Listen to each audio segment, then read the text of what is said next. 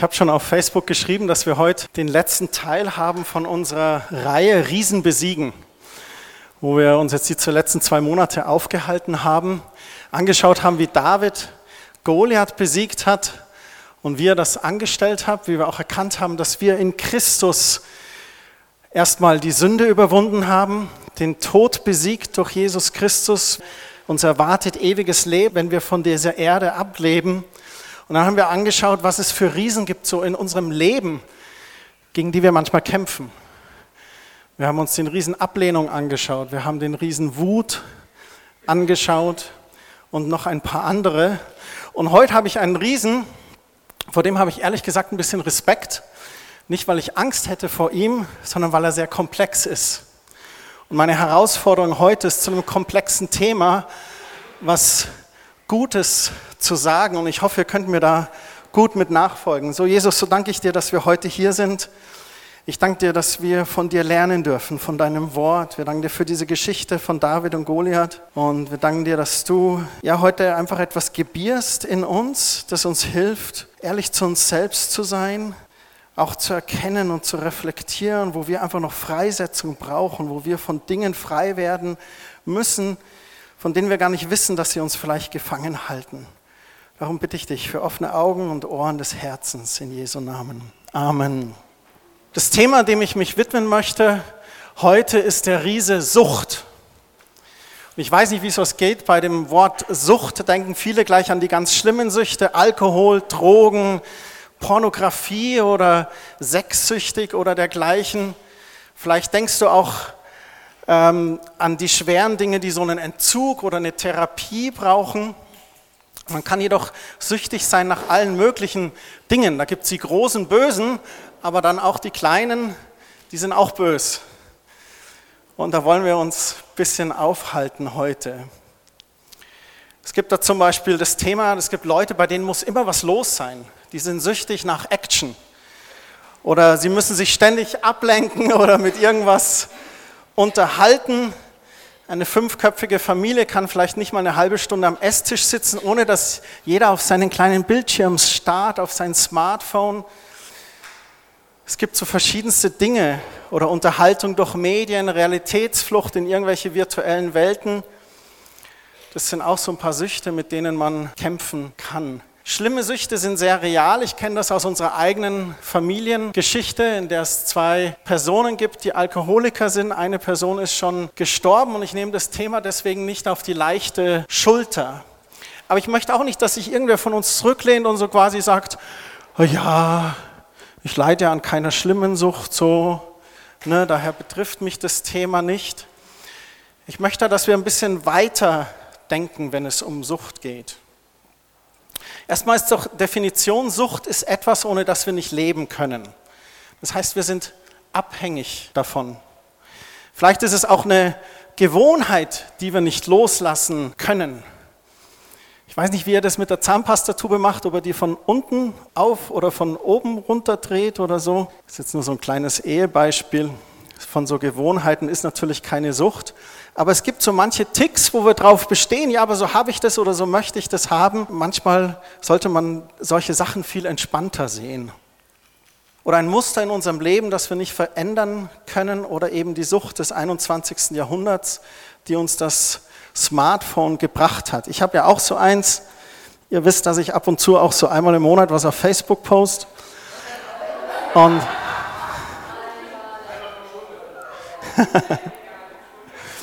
Das Ding ist mein mobiles Office und ich muss sagen, es ist mir sehr, sehr dienlich. Aber die Sache ist immer, hat das Ding mich im Griff oder ich das Ding im Griff? Das ist die große Frage bei diesen Dingern. Und ich habe echt schlechte Phasen mit dem mobilen Office erlebt. Und da müssen wir aufpassen bei solchen Dingen. Wenn wir das nicht erkennen, dann kann so etwas unser Leben echt beschneiden, kaputt machen, zerstören sogar der Riese Sucht, der arbeitet immer so, er nimmt uns das Beste, nämlich unsere Zeit und unsere Kraft, die will er uns rauben. Und dieser Riese Sucht, der führt uns auf einen unendlichen Weg voller Versprechungen. Versprechungen, die uns sagen, ja, wenn du das hast, dann geht's dir gut. Oder wenn du das hast, dann ist deine Seele befriedigt. Die erfüllen sich aber am Ende nie. Eine Sucht führt immer zu einer Tragödie und kann sogar zum Tod führen, wie ich das in unserer eigenen Familie schon erlebt habe. Eine Sucht ist eigentlich auch sehr unlogisch, ne? weil es ist sehr sinnlos, etwas zu tun, was uns schadet, aber wir tun es trotzdem. Und so eine Sucht beginnt oft im Kleinen, wächst dann und steigert sich. Manchmal kennen wir dann auch das Problem oder sicherlich, wenn es schlimm wird, erkennen wir es und vielleicht kommen wir irgendwann mal an den Punkt, wo es uns reicht. Wir beginnen die Sucht zu bekämpfen. Ich hatte mal eine Phase in meinem Leben, wo ich zwei Jahre sehr viel gearbeitet habe. Und dann ist es Kerstin eigentlich aufgefallen, dass ich dann, ich war hauptsächlich nur noch zu Hause zum Essen, Duschen, Schlafen und wieder losfahren. Und dann ist es Kerstin aufgefallen, dass ich mir unter der Woche so das Gläschen Wein oder das Glas Bier gegönnt habe. Und es wurde dann zu einer Gewohnheit, dass man Abende brauchte, wo man, wo man das trinkt. Diese Zeit ist, ist lange weg und wir haben jetzt auch eine sehr gute Regel für uns gefunden. Wir haben zum Beispiel für uns diese Regel, dass wir am Wochenende Alkohol trinken wollen oder die Option haben, Alkohol zu trinken. Man muss es auch nicht, aber dass wir unter der Woche zum Beispiel keinen, ihr habt es schon festgestellt, man muss Alkohol nicht trinken. Und unter der Woche eben keinen Alkohol trinken. Wenn man jetzt zum Beispiel auf einer Gemeindefreizeit ist und man hatte eine erfolgreiche Wanderung, eine erfolgreiche Predigt, eine tiefgehende Zeit im Lobpreis und der Anbetung und dann gehst du um 11 Uhr raus auf die Terrasse, dann trinkt man einen Radler zusammen, auch wenn es mal Mittwoch oder Donnerstag ist. Aber das nur so als Beispiel.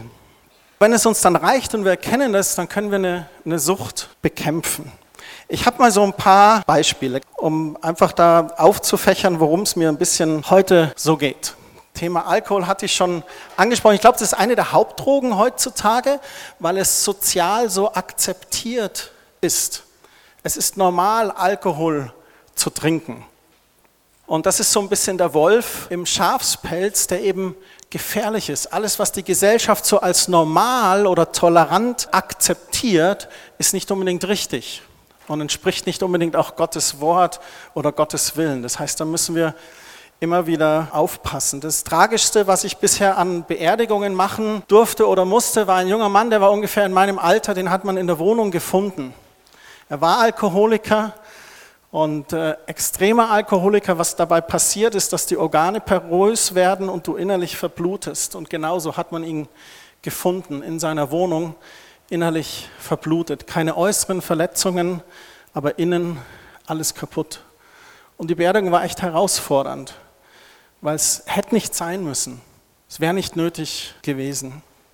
Andere versuchen ihren Schmerz auch abzutöten mit Ecstasy, Marihuana oder dann sogar Kokain, es beginnt manchmal vielleicht mit einer Partydroge, die Spaß macht und dann greift man immer tiefer und es ist so eine Spirale, die so ganz nach unten führt. Bei manchen beginnt es auch mit einem einfachen Schmerzmittel. Ein bisschen Nobalgin, bisschen Diclofenac, weil du einfach den Schmerz nicht mehr aushältst, bis du dann vielleicht am Ende bei Morphium oder anderen Dingen angekommen bist. Eine ganz beliebte Droge ist das Geld.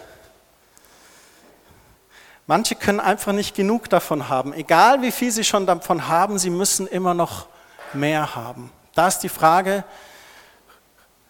bist du Herr über dein Geld oder ist dein Geld Herr über dich? Dann gibt es andere, die sind süchtig nach Sex. Viele Menschen sind pornosüchtig, verbringen viel heimliche Zeit im Internet. Und die Pornografie ist eine ganz schreckliche Lüge auf drei Arten.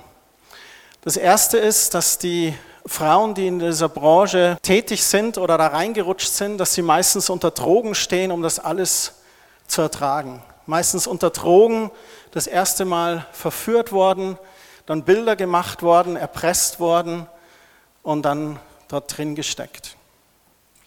Und viele junge Männer und Frauen, die leiden, weil sie durch Menschenhandel auch verschleppt wurden, ein großes Thema und dann als Sexsklaven oder Sexsklavinnen gedemütigt, erniedrigt oder missbraucht werden. Es gibt da mittlerweile viele gute Organisationen, die was dagegen tun. Die A21 Campaign von Christine Kane, die mittlerweile weltweit agiert.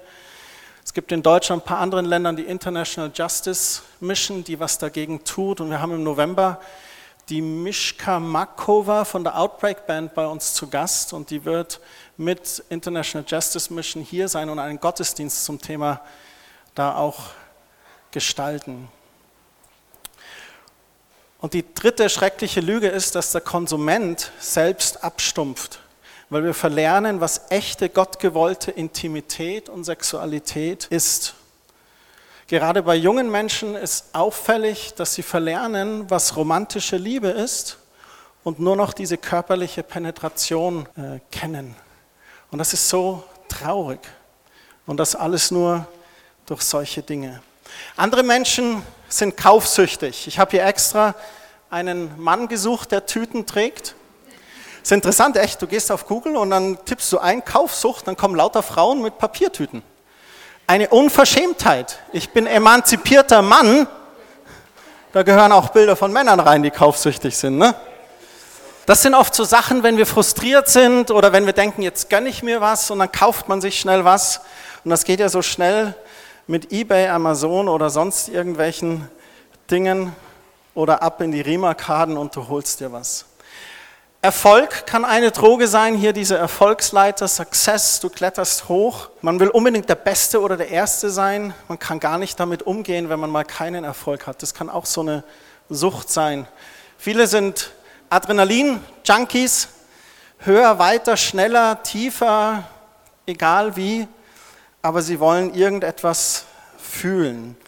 Es sind oft so Menschen, die wollen, dass der Motor nicht aufhört zu laufen. Die haben so 60 Stunden Manager-Jobs und im Urlaub fahren sie dann zum Mountainbiken auf die Kanaren oder solche Sachen.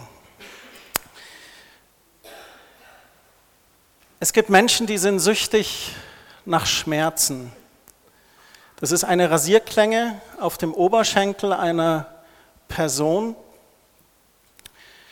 Das ist eine Riesenlüge. Das hat ganz viel mit Minderwertigkeit auch zu tun. Sie ritzen sich oder fügen sich Verbrennungen hinzu und das führt zu einem Suchtverhalten, weil sie mit dem Leben nicht fertig werden. Weil der Schmerz des Lebens so groß ist, dass sie einen anderen Schmerz spüren wollen, um den anderen Schmerz zu verdrängen. Manche Menschen sind auch süchtig nach bestimmten Menschen. Ich habe hier so Handschellen hingemacht. Ist tatsächlich so. Es sind Personen, die können nicht allein sein. Oder sie schauen ständig auf ihr Handy, was ihr Liebster manch gerade macht. Besorgen sich dann gegenseitig iPhones, dass man immer orten kann, wo der andere gerade ist. Abhängigkeit von anderen Personen, Codepends. Und als letztes möchte ich noch kurz nennen, einfach hier, das soll Applaus darstellen, die Sucht nach Anerkennung. Klar, wir alle wollen, dass die anderen uns mögen. Ich will, dass ihr mich mögt, ihr mögt, dass ich euch mög. Das ist so ganz natürlich. Aber wenn das in den Exzess, ins Extreme führt, dann ist da was kaputt. Die sozialen Netzwerke, die leben davon, dass Menschen nach Anerkennung lechzen. Das fing ähm, mal bevor einige von euch geboren waren, gab es mal sowas wie Lokalisten. Dann kam Facebook und StudiVZ, Twitter, Instagram, Snapchat. Und ich bin gerade gespannt, was die nächste Plattform ist, die so entstehen wird. Alle paar Jahre bietet der Markt eine neue Möglichkeit, wo du dich mit deinen Selfies vermarkten kannst. Und es kann halt zum, ja, auch zu einer Sucht werden, wo ich auch jedem hier im Raum sagen möchte, du bist nicht deine Klicks, du bist nicht deine Likes, du bist so viel mehr als deine Klicks und deine Likes. Und da nehme ich mich auch mit rein. So soziale Netzwerke sind sicherlich etwas sehr Gutes. Wir können dort Gott verherrlichen, wir können es für positive Dinge nutzen. Ich habe Kontakt zu ehemaligen Bundeswehrkameraden dadurch gefunden. Aber es ist wie mit dem Geld. Es geht darum, welche Einstellung wir dazu haben.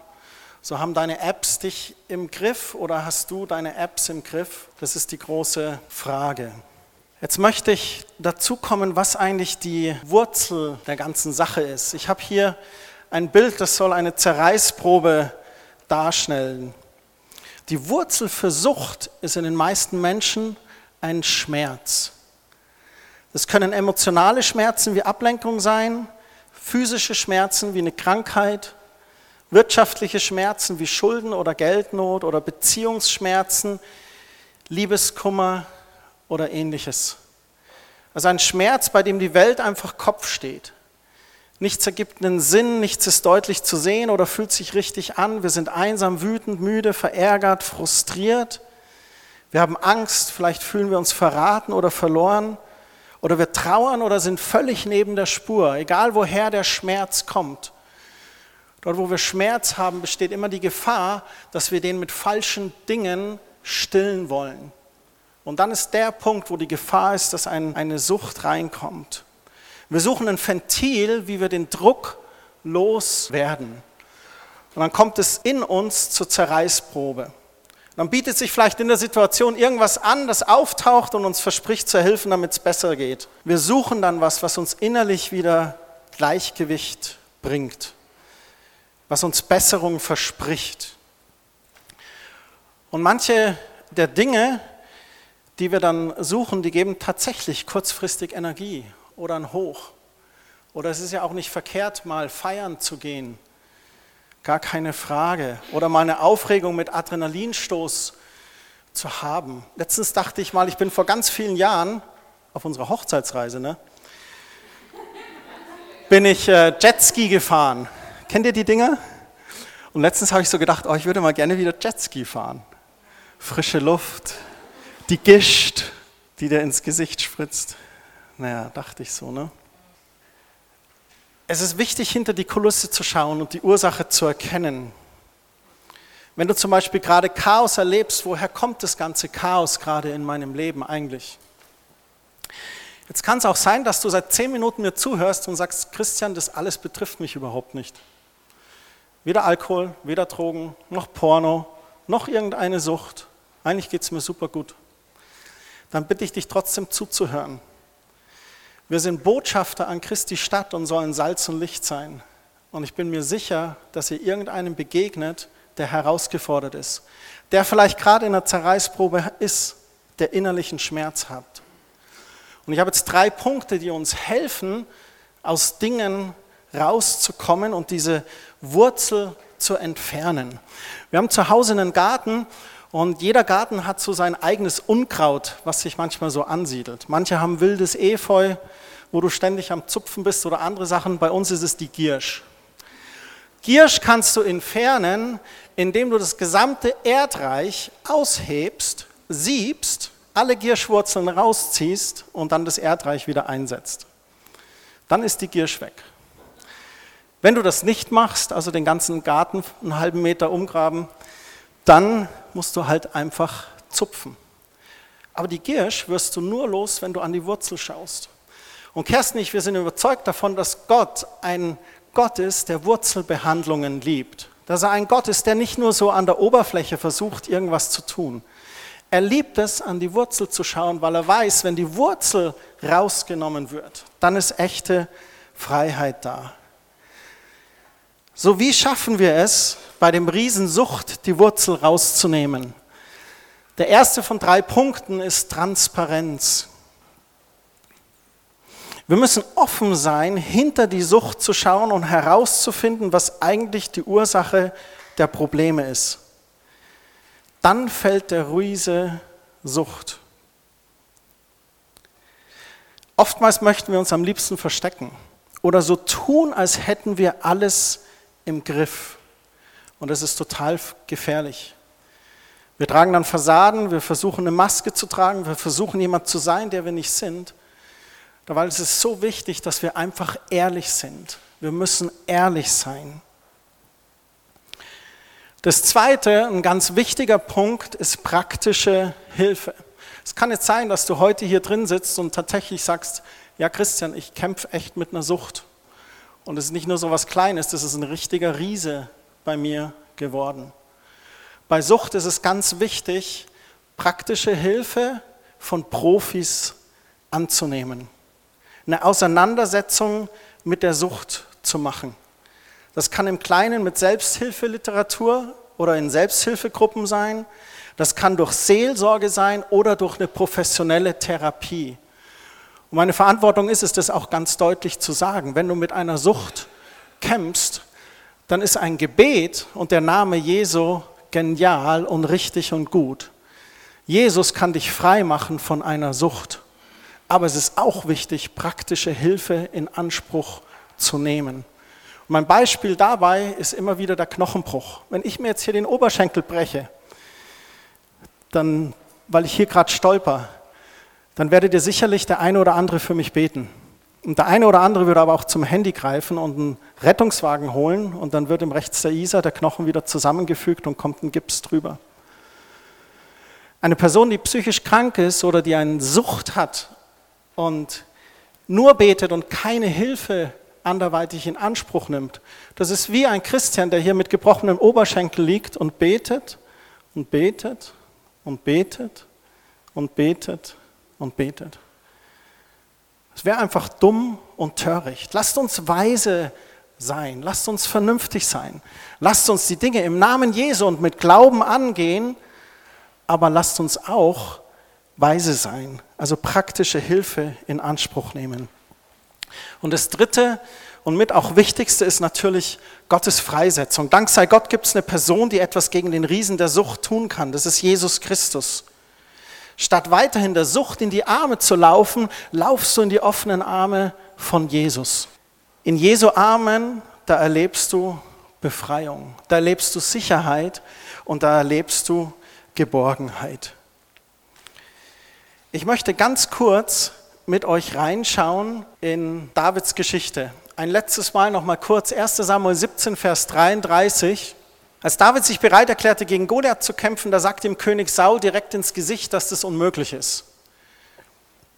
Saul sprach zu David, du kannst nicht hingehen, um gegen diesen Philister zu kämpfen, denn du bist noch ein Knabe, dieser aber ist ein Kriegsmann von Jugend auf. Mit anderen Worten, du bist zu jung, du bist zu klein, du hast es nicht drauf. Lass das lieber mal die Profis machen.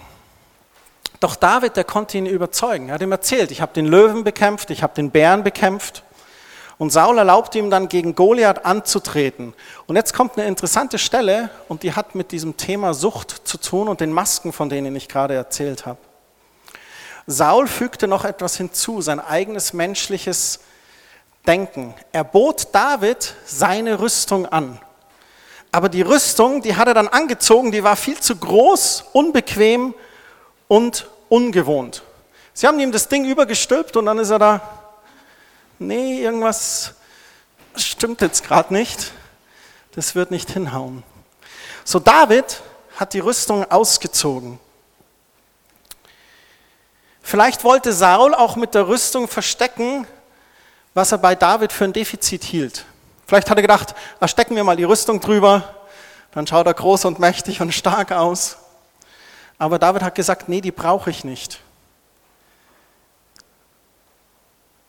Ist das manchmal so bei uns? Versuchen wir manchmal die falsche Rüstung anzuziehen?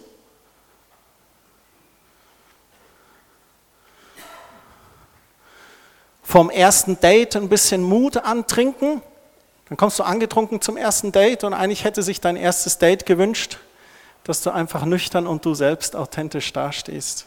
Viele Menschen machen das, weil sie durch Alkohol lockerer werden oder leichter mit anderen ins Gespräch kommen. Aber warum eigentlich? Weil sie Angst haben vor anderen Menschen oder Angst vor Ablehnung. Und deswegen dieses Bild von David mit der Rüstung. Manchmal versuchen wir uns Dinge anzuziehen, um irgendwas zu verstecken und flüchten uns dann in etwas, was uns nicht gut tut. Und das wird dann, wenn wir es immer wieder tun, kann es zu einer Sucht werden. So David legte aber die Rüstung ab. Er nahm den falschen Schutz ab, der für ihn nicht passte, und er ging ganz echt und authentisch in den Kampf. Und im Vers 45 und 46, da lesen wir dann, David sprach zu dem Philister, als sie sich gegenüberstanden im Tal, du kommst zu mir mit Schwert und mit Speer und mit Wurfspieß, ich aber komme zu dir im Namen des Herrn der Herrscher, des Gottes der Schlachtreihen Israels, die du verhöhnt hast. An diesem heutigen Tag wird dich der Herr in meine Hand ausliefern und ich werde dich erschlagen und deinen Kopf von dir nehmen und ich werde die Leichname des Heeres der Philister an diesem Tag den Vögeln unter dem Himmel und den wilden Tieren der Erde geben, damit die ganze Erde erkenne, dass Israel einen Gott hat. Voller Zuversicht hat er sich dem Riesen gestellt. Alles, was er ihm hier an die Stirn geworfen hat, ist eingetreten. Er hat ihn besiegt den Kopf abgeschlagen, den Kopf genommen und allen hochgezeigt, den Philistern den Kopf gezeigt und gesagt, schaut hier, euer Riese ist tot. Dem Volk Israel den Kopf gezeigt, schaut hier ist der Riese, vor dem ihr Angst hattet, der ist tot. Dann ist er zu König Saul gegangen und hat ihm den Kopf gezeigt und hat gesagt, der Riese ist besiegt. Er besiegte den Riesen, indem er einfach ehrlich war und sich selbst sich nicht versteckt hat. Adam und Eva hatten am Anfang auch ein Problem, wo sie was verstecken mussten. Sie wurden verführt durch die Schlange. Sünde kam in ihr Leben und auf einmal wurde ihnen bewusst, oh, wir sind ja nackt. Vorher war alles perfekt im Paradies. Es gab keine Scham. Und auf einmal überkam sie Scham. Sie versteckten sich vor Gott. Sie fühlten sich schlecht und dreckig. Vielleicht geht es uns manchmal auch so. Mir geht es manchmal so. Nicht, dass ich mir bewusst eine Maske oder Fassade hole, aber mir geht es manchmal so, dass ich denke, oh, was denken vielleicht die Leute? Und dann muss ich mir wieder sagen, nee, Christian, egal. Du musst der sein, den Gott in dir gemacht hat.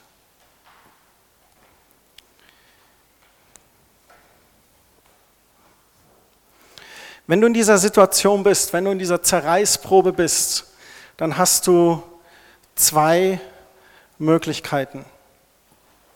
Entweder siehst du deine eigene Schwäche und Verletzlichkeit und du fühlst dich total unfähig und ungenügend.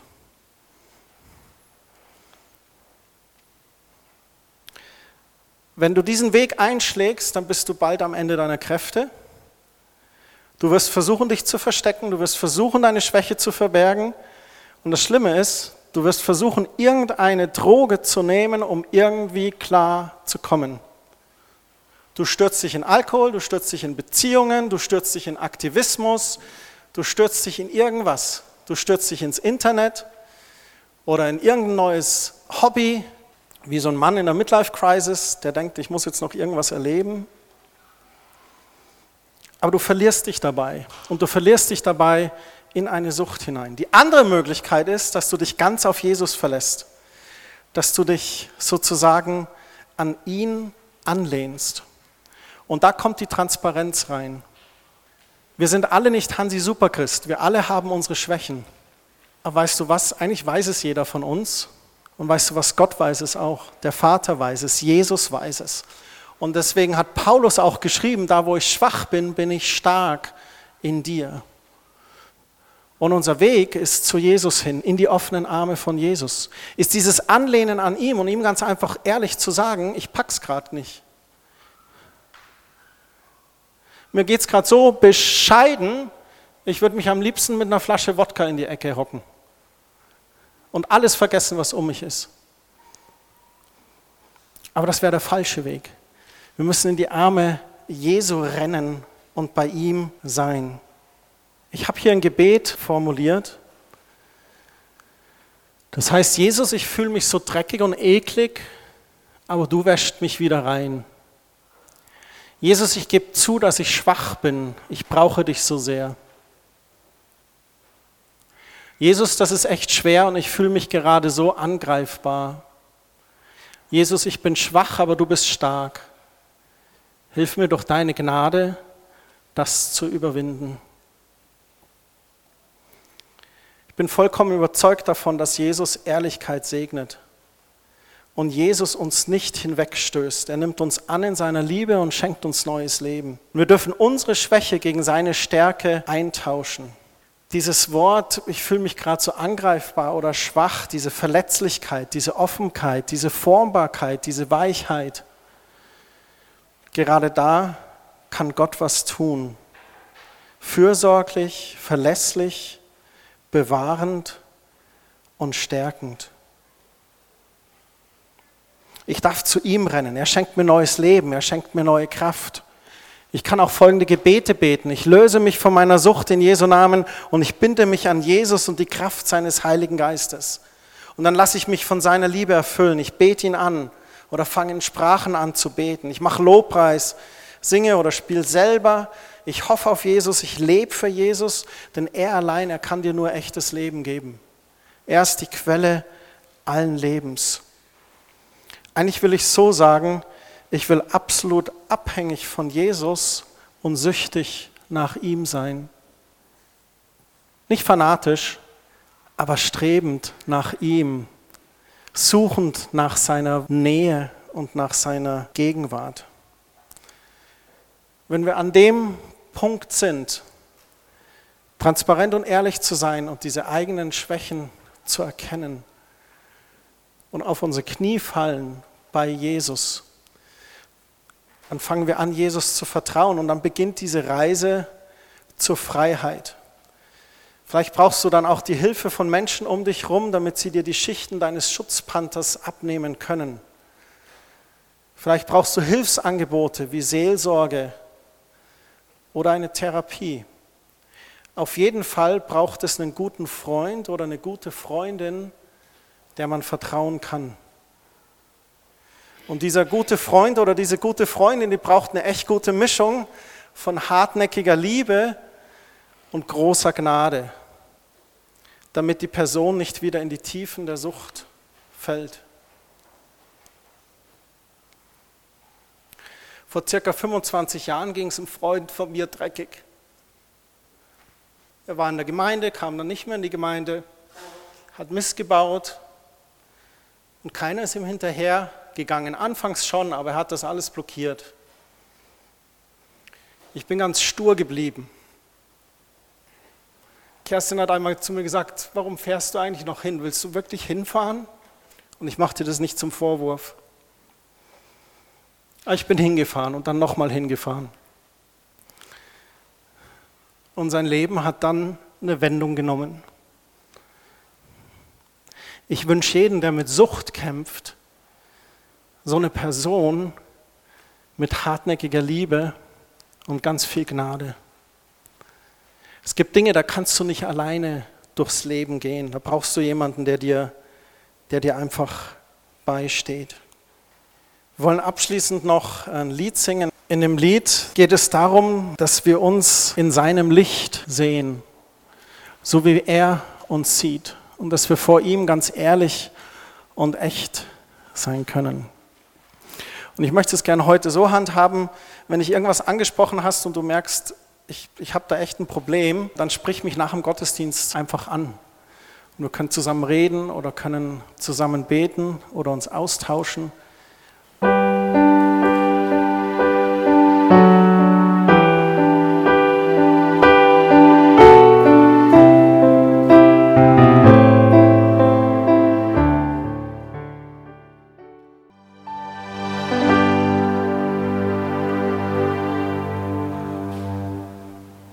Herr Jesus, ich bitte dich, dass du mit jedem Einzelnen heute mit nach Hause gehst. Ich danke dir, dass du uns begleitest diese Woche. Ich möchte auch für die beten, die heute nicht hier sein können, die vielleicht im Urlaub sind oder einfach sich erholen oder die krank sind. Wir bitten dich, dass du jeden Kranken aufrichtest und Gesundheit und Kraft und Stärke schenkst, Vater, in Jesu Namen. Und ich bitte dich, dass du uns Wachsamkeit schenkst Hilf uns, ehrlich mit uns selbst zu sein. Hilf uns, authentisch zu sein. Bewahr uns davor, Fassaden tragen zu müssen, uns zu verstecken. Und bewahr uns davor, zu flüchten in irgendwelche Dinge, die nicht gut sind für uns. Lass uns Ausschau halten nach den kleinen Füchsen, die den Weinberg ja, kaputt machen wollen. Bewahr uns davor, Herr. Und Herr, hilf uns, lass uns selber Licht und Salz sein für andere. Lass uns der gute Freund sein für Personen, die vielleicht kämpfen. Lass uns da mit hartnäckiger Liebe für Menschen da sein und mit breiter Gnade, aber auch mit ehrlicher, direkter Liebe und Wahrheit für sie da sein. Dafür danke ich dir in Jesu Namen. Amen.